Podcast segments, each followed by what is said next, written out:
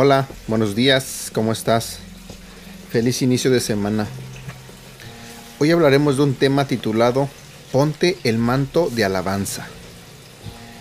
La Biblia dice en el libro de Isaías capítulo 61 versículo 3, para conceder a los que lloran manto de alabanza en vez de espíritu abatido, para que sean llamados robles de justicia, plantío del Señor, para que Él sea glorificado. Cuando te pones el manto de alabanza, ese espíritu de angustia tiene que irse. A veces no tendrás ganas de hacerlo. No tendrás ganas de tener una buena actitud. No tendrás ganas de estar agradecido. Por eso, Dios dice que ofrezcamos sacrificio de alabanza. Dios sabía que no siempre sería fácil. Tendrás que mantenerte firme y decir, Dios, no tengo ganas de hacer esto no parece que vaya a funcionar. Estoy cansado y me siento solo y desalentado. Pero Dios, sé que tú sigues estando en el trono. Sé que tú eres bueno y que lo eres todo el tiempo. Y por eso escojo darte alabanza. Escojo darte las gracias de todos modos. Cuando ofreces sacrificio de alabanza, comienzan a suceder cosas sobrenaturales.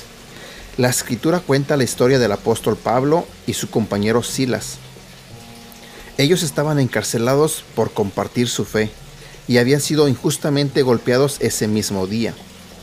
¿Qué estaban haciendo en la medianoche en su celda de la cárcel? ¿Se quejaban? ¿Sentían lástima de sí mismos? ¿O decían, Dios no es justo, ¿dónde estabas hoy? No, ellos estaban cantando alabanzas y dando gracias a Dios. Decían, en efecto, Dios, sabemos que tú eres mayor que nuestros problemas. Sabemos que sigues teniendo el control. Tú puedes sacarnos de aquí. En efecto, a la medianoche hubo un gran terremoto y las puertas de la cárcel se abrieron.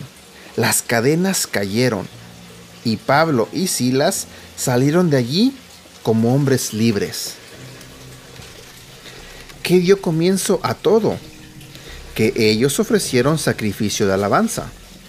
Realmente, cualquiera puede tener una buena actitud cuando todo va bien. Todos podemos celebrar y estar agradecidos cuando estamos en la cima de la montaña. Pero, ¿dónde están las personas que dan alabanza a Dios cuando todo se desploma? ¿Dónde están las personas que se levantan cada mañana y se preparan para la victoria y el aumento a pesar de todos los malos informes que predicen el pesimismo? ¿Dónde están las personas que dicen, Dios, te sigo alabando aunque el informe médico no sea bueno? Creo que tú eres una de esas personas. Creo que tienes una gran fe y tus raíces son muy profundas. Podrías quejarte, podrías desalentarte, podrías tener resentimiento, pero en cambio sigues dando alabanza a Dios Sigues teniendo esa sonrisa en tu cara. Haces lo correcto aunque esté sucediendo lo incorrecto. Por eso puedo decirte con confianza que saldrás a mayores victorias. Amplía tu visión. Quita a Dios los límites. Aún no has visto tus mejores tiempos. Dios tiene victorias en tu futuro que te sorprenderán. Él intervendrá y aparecerá de maneras inusuales. Puede que en este momento estés en un periodo difícil, pero recuerda, el enemigo siempre lucha más cuando sabe que Dios tiene algo grande preparado para ti. Oración del día de hoy.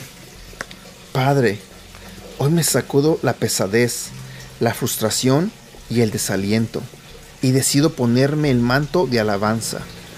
Te agradezco que estás aquí conmigo ahora habitando en mis alabanzas y echando fuera todo enemigo. Bendeciré tu nombre continuamente mientras resisto y veo la victoria que tienes preparada para mí. En el nombre de Jesús. Amén. El pensamiento del día de hoy. Estás más cerca de tu victoria cuando hay más oscuridad. Esa es la postura final del enemigo. No te desalientes, no comiences a quejarte sigue ofreciendo ese sacrificio de alabanza. Que tengas un excelente día.